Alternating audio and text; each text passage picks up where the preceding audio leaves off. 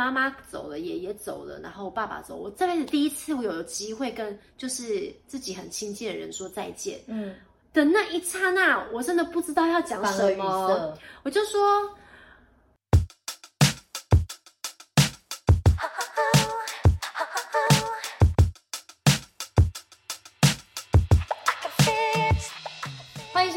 生女的频道，我是明白。今天邀请到了一个大来宾，然后我们要讲一个很大的题目，就是我们人生的至暗时刻。那这个大来宾呢，他是我在影片制作的这个工作上，就是搭档了将近两年吗？差不多，还没那么久，还没那么久，一年，半左右，一年半左右，就是搭档的很有默契。大家已经听到他美妙的声音了。那他之前是主播，然后也有在很多的荧光幕前带给大家很多欢乐。现在我们一起合作了这个频道，叫做“嗨，我是主播郭慧妮”。那她就是这个。本人，欢迎慧妮，大家好，好，现在到频道里，没错，我前面先简单的介绍一下我跟慧妮的认识，跟我就是呃认识的她好了，就是其实坦白说，刚开始认识她的时候，因为我知道的她是在我。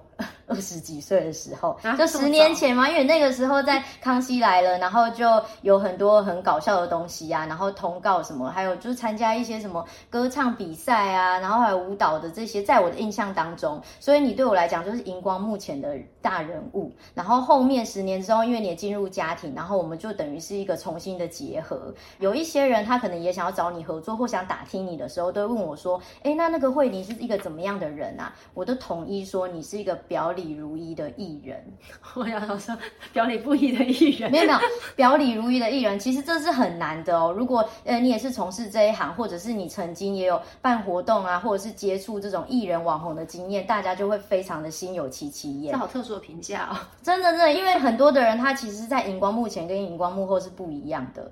也是，对，我也遇过蛮多的。对，但是你真的就是在荧光幕前跟荧光幕后是完全一样的。嗯，对，毕竟这不是我现在最主要生活的来源，我主要生活来源是家庭主妇，所以还是可以做自己。对对，然后所以就是觉得说，哎，很棒啊，这样子就变成是在跟你沟通上面不需要就是去思考说说要用什么样的心机，然后要去跟你合作，然后也不会觉得很紧张。然后我觉得每一次合作起来就是都很愉快，然后每一支影片都越拍越有默契。对，其实是我们两个还蛮有缘分的吧。嗯，就说，诶，本来不是互相找到对方，对，被凑在一起之后，被凑在一起，才发现很有默契。然后一路走来呢，也有很多共同点。然后拍影片呢，就越拍越顺，流量呢就越做越高。诶，现在 现在先祝福自己的频道。对啊，对啊，就觉得说很有默契。然后。也拍起来就觉得很开心，嗯，就也不用说什么很多解释，就彼此大概都能知道彼此的想法，然后做事很有效率。对，所以在这边我要再再次的工商，如果你听到这一集的话，麻烦动动你的手指，就划一下而已。如果你用手机的话，你就划去 YouTube，然后搜寻“嗨，我是主播郭慧妮”，然后帮我们订阅一下，拜托，拜托。好，假甜美。对，好，前面一定要欢乐一下，因为我们今天要聊的是我的至暗时刻。那其实慧妮呃应该不知道，就是我在呃大概十集之前，我曾经有邀请一个瑜伽老师来我的节目，然后他是讲说他陪伴他爸爸。度过了，诶，他爸爸是得了，好像是帕金森氏症，然后就是慢慢是一路陪着他爸爸，大概四五年的时间，然后看着他爸爸离开的，然后所以就有，因为他是瑜伽老师嘛，所以他的疗愈方式，我觉得是很值得跟大家分享。但是我也一直在想说，呃，就是除除，因为他爸他妈妈还在，那我觉得父母一起。失去的那一个感觉，跟你只失去一个是完全不一样的。当然，我不是要比较痛苦，因为每一个人都还是一样痛苦，这个没有分大或者是小。那只是说，我就觉得，哎，不知道有没有机会可以邀请像我这样子背景的人，然后来分享，也不要说分享有点奇怪，就是说说说这个故事，然后来讲一下我们现在的状况，到底有没有真的成功的走出来？我觉得这个会对于如果他现在也在这个悲伤当中，或是他身边有这样的亲朋好友，他不知道怎么样陪伴他。那这个可能这一集我希望可以存留在这个地方，然后可以帮助到有需要疗愈的对象。嗯。然后呢，因为之前要做你的频道前，我当然是一定要先 Google 嘛，因为我很害怕表里不一的艺人。对，所以我就 Google 了一下，然后啊，原来惠妮的父母也走了。嗯，然后我就后面慢慢的有一个合作默契之后，我就真的很勇敢的开口问看看你可不可以来陪我录这一集。因为我觉得，呃，我是独生女的角度，然后你是长姐，然后长姐需要 hold 的东西其实也不少，然后我就很希望说，这样不一样的背景身份，可是我们共同都在不同的年纪失去了我们的父母，那我们是怎么样，呃，心态的转换，然后一路到现在。对，大家就当做听听一个故事，然后看看能不能帮助到你或你身边的朋友。对对，好，真的很感谢你来这一集。好，不会，好小事情啊。好，那这样子好了，我们就先请慧妮讲一下，就是经历妈妈的故事，因为那个时候你很小嘛，才五岁。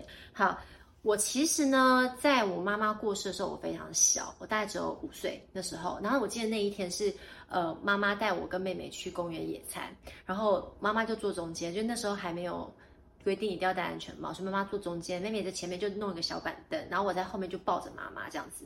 在停红绿灯的时候，我很明显看到，记得很清楚，印象非常深刻，就是那个灯号在转换的时候变成绿灯的时候，我还跟妈妈说了一句话，我说：“妈妈已经绿灯了，你怎么还不走啊？”的那一刹那，就有另外一个十八岁的少年，他就开了一个非常快的摩托车朝我们撞过来。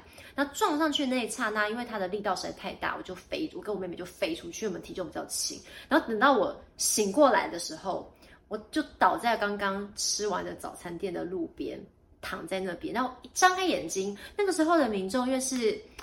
三十五年前嘛，大家还没有那个意识，是说要赶快去报警啊，叫消防局啊，叫那个报案什么的，都没有这些意识，或车祸大队都没有这个意识。大家就在那边看，我都看到很多阿婆，就是我刚刚早餐店隔壁的桌子的人，就是在那边看说，可怜哦，真可怜哦，这样这样人家细喊哦，就是听到这个东西，然后我就想说，哎，是不是发生什么事情了？所以我就那时候我是姐姐，我还是有一股责任感在，我就是硬撑着爬起来。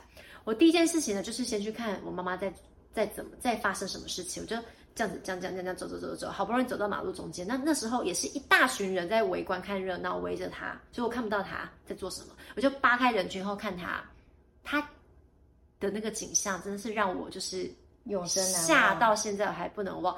我就看到我妈妈已经好像不是她了，她就是在一直呕吐，不停的吐。嗯就是有伤到脑嘛，不停呕吐，不停呕吐，很痛苦的样子。那旁边的另外一个那个撞到他那个男生更可怕，他是像弹涂鱼这样，一直全身这样不停的弹，就很痛苦，在地上打滚这样。我看到其实我是很惊吓的，那我不知道该怎么办，嗯，我就只好默默再走走回去路旁边，然后哎，我想说找我妹妹，就看到我妹妹飞到另外一边去，我就找她看看她，她几岁？看到三岁。他躺在那边，我想说哦，那我就躺在你旁边继续躺好，我就跟他躺在同一个地方，因为我真的不知道怎么办。嗯，那就躺在那边等到说哦，我爸爸来了，然后爸爸就很紧张，我就看到他很紧张，然后把我们两个带去医院，我们就去住院，然后后来去检查才知道说我断了手，然后我妹妹呢好像是断了肋骨。哇！然后就躺在医院里面躺了整整两个，哎，整整一个月都没有下床哦，嗯、也不可以喝水哦。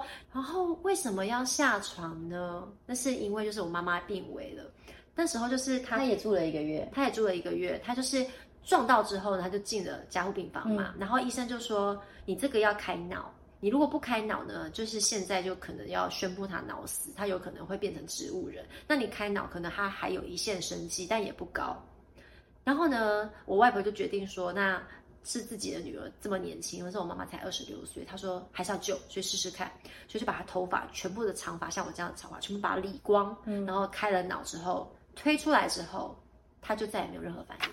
那在我印象里面，我已经五岁了，所以我大概也可以知道说死亡到底是怎么一回事，嗯，就觉得说好像是再也不会回来，再也看不到这个人，可是你。嗯因为太小了嘛，你没有有办法，你没办法意识到说这个事情会影响你一生多么的长远，嗯，没办法想到那些东西。嗯、那我记得我那我妈妈那时候过世的时候，我妹妹是完全搞不清楚状况，对啊，她还在那边跑来跑去，还在那边玩哦，完全是搞不清楚状况。然后我在这边一定要跟大家讲说，大人真的是像面对这种事情的时候是不要骗小孩，因为我妈妈过世之后呢，她就跟我们我爷爷奶奶就跟我妹妹说啊，妈妈出去旅游了，嗯，可是呢，我就知道妈妈就是。死了啊，对不对？妈妈就是过世了，她不会再回来了。嗯，那为什么大人要跟小孩子讲这样子的话？然后他们也跟我说，呃，你爸呃没有关系，你就先住在爷爷奶奶家，然后爸爸很忙，爸爸之后再来接你。嗯，然后我就会想说，因为这个对我的家来说是个巨变。对，我家以前是有爸爸、有妈妈、有有我、有妹妹。嗯，然后。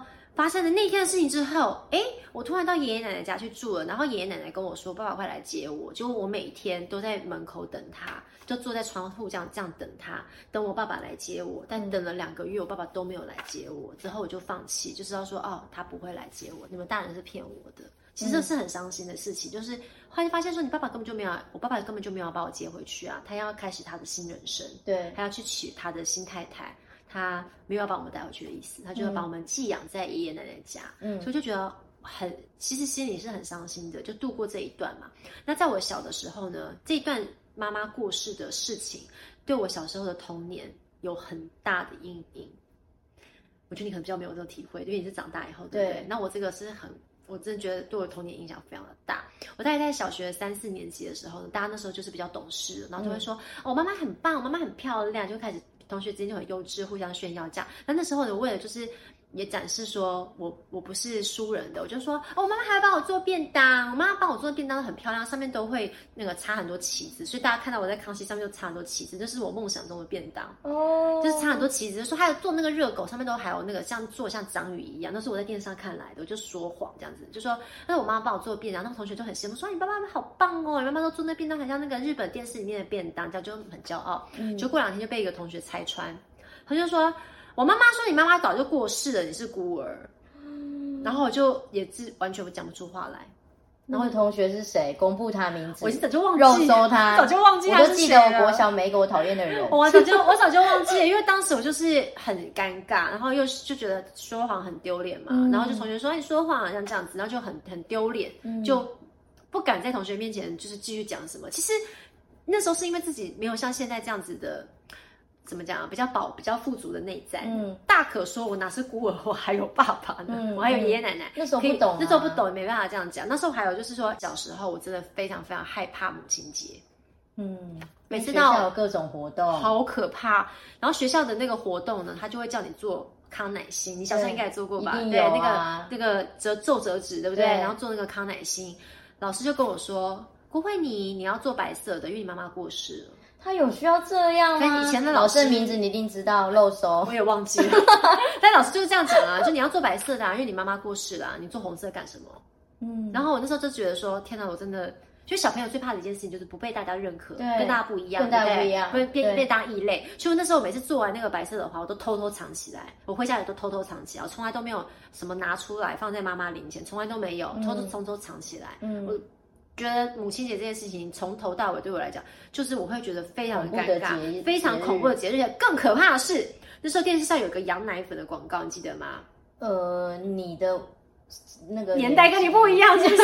我不知道我出生了没。他就有一个羊奶粉的广告，他就说：“呃，世上只有妈妈好，就算了，你讲这个就算了，你后面就说有妈的孩子想个宝。”然后没骂孩子想更操，他是这歌是这样吗？这歌是这样子啊。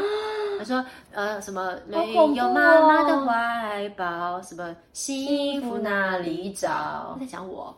然后我就是每次看到那个电视上那个广告这样一播，我跟我妹妹可能没什么感觉，她还太小，嗯、我就是脸会一阵青一阵白，然后就是巴不得那个电视的那个广告赶快播过去，因为我真的就是。现场很想找一个地方把自己躲起来、藏起来，这样子藏起来，不想让人家看到我的表情。天哪！就是因为这个很多阴影在我身上，但是我也不知道为什么会变成这个样子。那我也没有那个强大的力量去抵抗这些恶恶这些可怕的的恶意，论或是说他也不是恶意，他就是。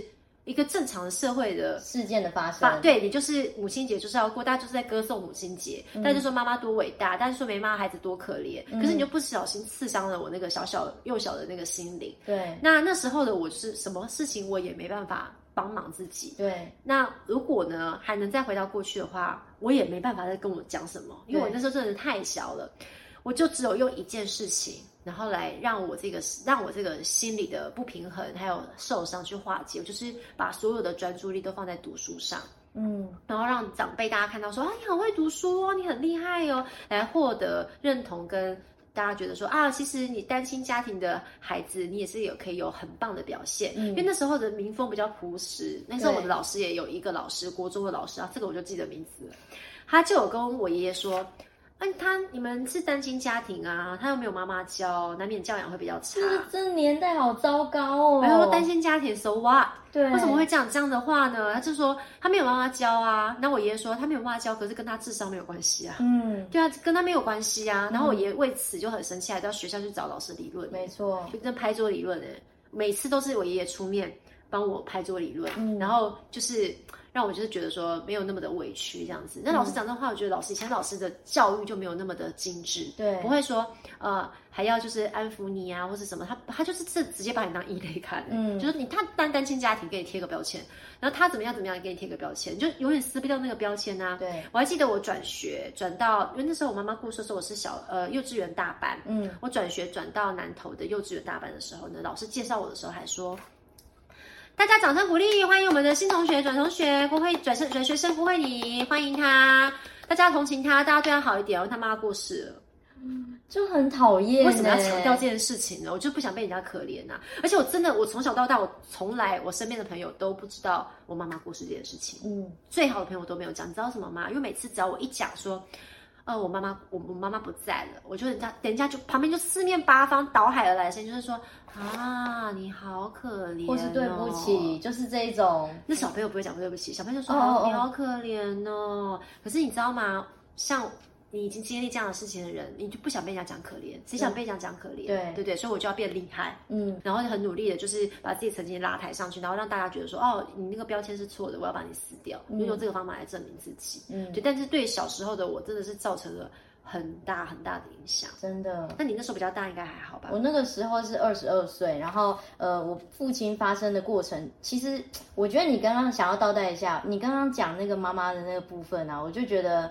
很难过的是，你最后一句话跟你妈妈讲的是，妈子就是怎么绿灯了，怎么还？因为我没有机会跟他道道道别啊。没错，我觉得这个就是就是意外，就是这样，你没有机会道别。对，然后我那个时候呢，其实我爸爸过世的那一天，我还有跟他讲到电话，然后这个是一个很奇葩，就是到到我现在都还是我心中的一个很刺很刺的一个。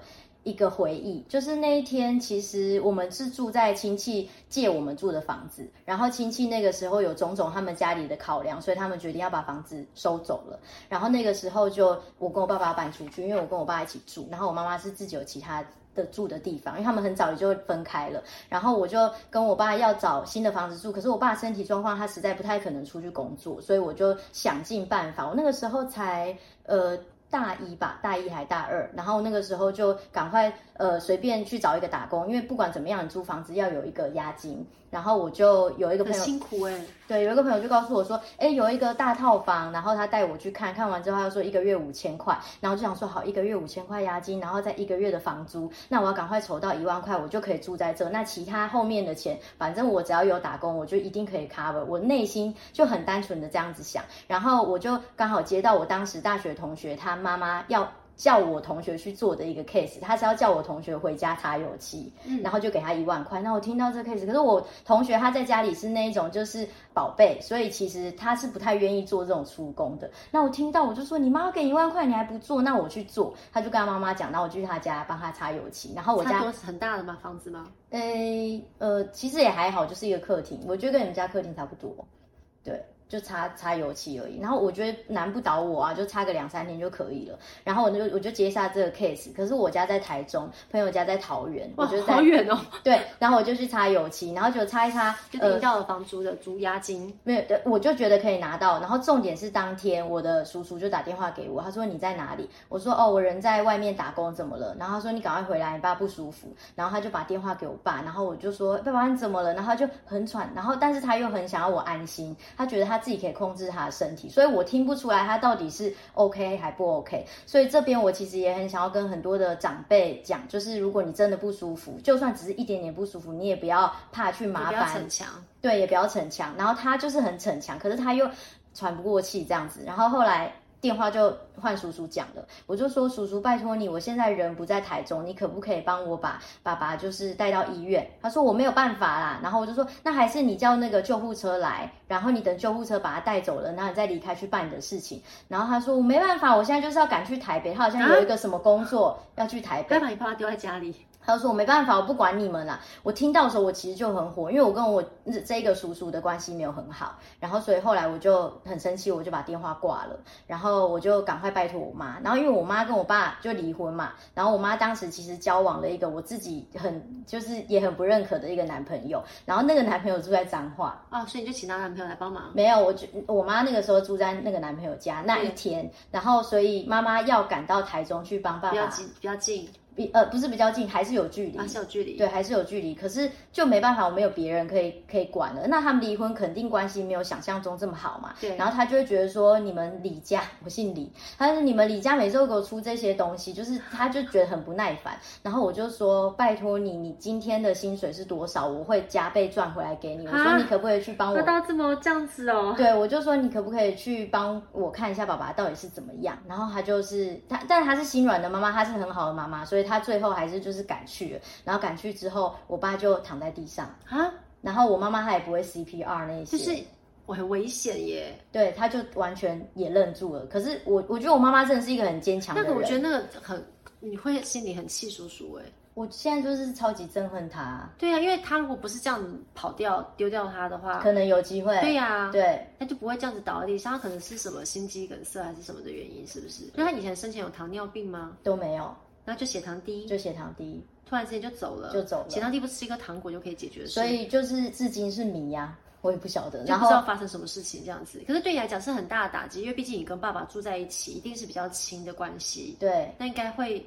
有一段时间很难过，非常难过。我走了大概一年吧，然后那一年基本上晚上都没有办法好好睡觉。虽然说那个那个时候是大学，然后在外面住宿，就是也有朋友陪伴，可是晚上还是你一个的时候，你没办法好好睡觉。然后我只能够借由酒精，其实我不太喝酒的。然后那个时候因为没有办法，没别的。就是方式可以让自己入睡，所以我都会去，又很穷，嗯、然后我就去便利商店买那种很便宜、很便宜、很烂的酒，然后就让自己可以就麻痹自己，麻痹自己。每天晚上啦，白天还是正常上课，成绩还是很不错，然后只是晚上就需要这样，然后走了一年，然后呃，再回到那一天好了，就那天妈妈就没办法救了嘛，她就赶快打电话叫救护车来，然后救护车一来就说这个没办法了，所以就是直接就放在冰柜 OHCA 了。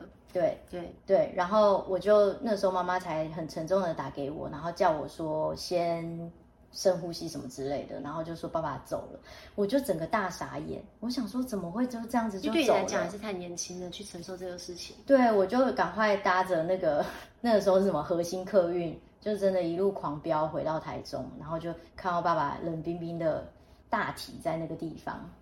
可他一他是算是这个算是因病过世。我觉得可能算吧，如果以那个就不用检察官在验尸之类的，不用这些就没有了，对不对？对，就没有了。对，那可是你后来还是要处理很多。我觉得最难过的是，就是亲人意外过世，跟他生病过世，跟他寿终正寝是非常不一样的一件事情。对，因为意外过世是你完全没有心理准备的情况之下，你要去面对这个事情。对，它就等于说是家庭突然遭逢巨变，像这样子的感觉，然后你。要被迫长大，然后你要被迫去处理他的后事，所以我到了、嗯、我到了面对这件事情的时候，我才发现说，哦，所以为什么以前古代的人会说，呃，能把后事好好的办好，就是一件很值得怎么讲，算是对长辈的孝心，就是，就是把他的后事办好，就是你最大的孝心。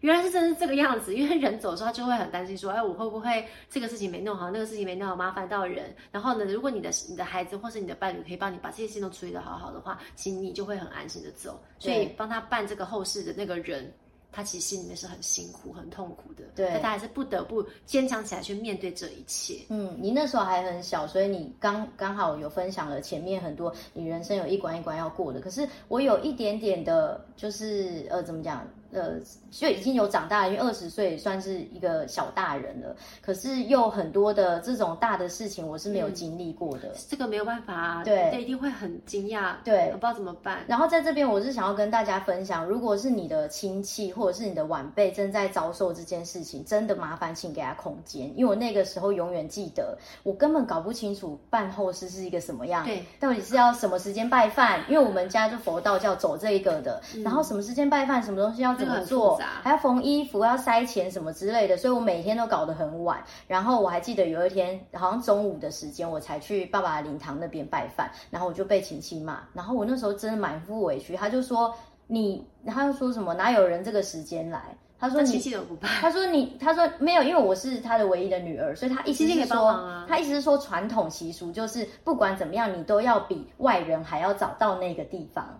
那你就已经，所以我就我就整个愣住，哎、欸，管很多，管到海边去。我想说，我每天晚上在那边折莲花，然后在那边包，都只有我一个人在做。然后就漱张嘴就好了。然后你这样子就是，所以我就会觉得说，有一些那个凡夫乳节，在这个时间点，你要看情况，你不要觉得说，呃，现在就是是你责备的好时候，有时候可以给这个晚辈一点空间。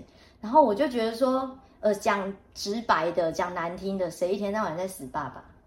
谁有这个经验？对对啊，也只有一个爸爸。对啊，也只有一个爸爸而已，所以我也是第一次遇到，然后然后就我就觉得说啊，这边这个也要应付，然后我这个心情我都伤心的部分，我还不知道我接下来要怎么去处理，因为跟爸爸有很多很美好的未来，我也是想说哦，那个时候租下这个后面而已，对，租下的套房跟爸爸重新有一个人生的新开始，然后爸爸其实以后是很想要呃去大陆或者是在台湾某一个地方开一个杂货店，我永远都记得。这个都只能就是在后面夜深人静的时候再回想，说如果他没有走的话，这一切会变得怎么样呢？对，只会慢慢的就是放在心里面沉淀。可是当你在办后事的时候，你根本没办法想这些啊。对，你只能就鞭策自己，麻痹自己，赶快把这些事情办好。对，对不对？我一定要把它办好。然后办的这种东西呢，不是只有就是你刚刚讲的宗教的东西。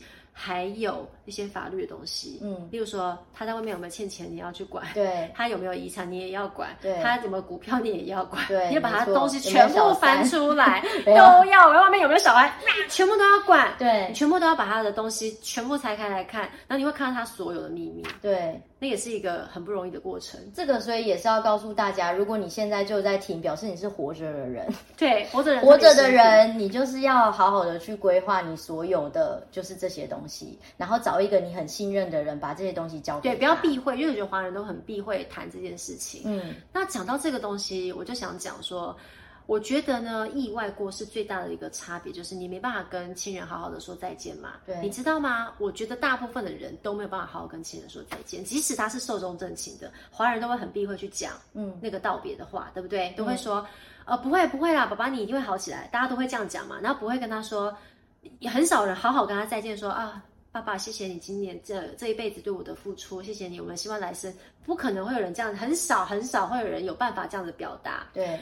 然后呢，我前阵子也经历过，就是在我爸爸过世之后，我也经历过一次这样的事情。这一次的主角是我的干爹，就是我爸爸的好朋友。嗯，他从小在我妈妈过世之后呢，就认我跟我妹妹当干女儿，嗯，那对我们很好。然后过年过节，在我们就是真的像爸爸的这样的对，就是常会来看我们呐、啊。然后呢，就是问我们成绩怎么样，就照顾我们。因为我爸爸那时候很年轻嘛，嗯，我妈妈过世的时候他才二十六，你刚刚说对，二十六岁。我爸爸跟妈妈同，哎，妈妈比爸爸小一小两岁，所以爸爸。那时候才就差不多，差不多就二十七八岁这样子，其实也是个小朋友。嗯，对，他就是很急着，觉得说，呃，自己还也娶不娶得到老婆这件事情，他比较在意这件事情，哦、所以他就把小孩丢给爷爷奶奶之后呢，他就赶快跑出去就是工作啊，然后呢去看交女朋友什么什么之类。当然妈妈过世，他也很伤心，他也就借酒浇愁了很长一段时间。嗯、但是就是过了两年之后，他就结就再婚了。可是我这个干爹就一直很关心我们，嗯，就是一直给我们关爱这样子。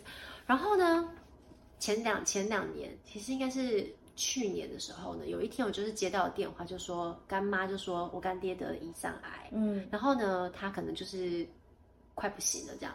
但是我听那天听到我也是就是大在家里面就大哭，就觉得说我干爹一个这么他一个这么好的一个人，嗯，怎么会这样子呢？怎么会发生这样的事情呢？对，然后胰脏癌的就是后后面的那个生活的品质都已经很差了，然后。我就觉得说，反正就是很难过嘛，所以那时候我就是很想要去台中去看他。可是他那时候已经瘦得不成人形，嗯，他就是也很害羞，不想让我们看到他这个样子。那、嗯、我就想说，那就尊重他的意思。那我就有自有打电话给他，就说，呃，干爹你要加油啊，什么之类的。就是你其实不知道讲什么，讲加油有有用吗？没用啊，对不对？就说你要吃吃一点你喜欢吃的东西啊。然后呢，我就寄了一些我自己就是去看，哎，还不错的那些牛肉精啊什么的那些补品寄给他，这样他就很开心。可是呢，就没过多久。干妈又打电话来了，干妈就说，呃，医生说你干爹今天晚上应该就会走了，然后呃，你们可以跟他说一些你们想要说的话。说这是我这辈子第一次，因为我已经妈妈走了，爷爷走了，然后爸爸走，我这辈子第一次我有机会跟就是自己很亲近的人说再见。嗯，的那一刹那，我真的不知道要讲什么，我就说干爹，谢谢你，谢谢你干爹，就是。要加油，然后讲完之后就完全不知道讲什么了，然后我就，就就换妹妹讲，然后妹妹就讲了一大堆，我妹就讲说，干爹你很棒，你很勇敢，你是我们心中的战士，然后讲了一大堆，然后讲完之后我就跟我妹说，不行，我还要再打给干爹一次，因为我觉得我没有跟他好好的讲，我会很遗憾，没错，然后就再打给他一次的时候呢，就你不能大哭啊，嗯，你大哭又浪费他的时间嘛，我就很强忍着自己的想哭的欲望，我就跟他说。看见真的很谢谢你，就在我们小的时候呢，给我们很多温暖。然后说，我们小的时候如果不是你的话呢，其实爸爸也不管我们。然后呢，妈妈也过世。然后又不是你一直过来给我们温暖的话，我们会觉得很孤单。所以你真的是一个很好的人。然后这辈子因为你呢，我们也觉得很温暖。然后就说，希望你可以去一个很好的地方。然后就说以以后如果下辈子有机会的话，我们一定还要再相认，还要再续前缘这样子。然后就很努力的讲出这个话来以后，然后就。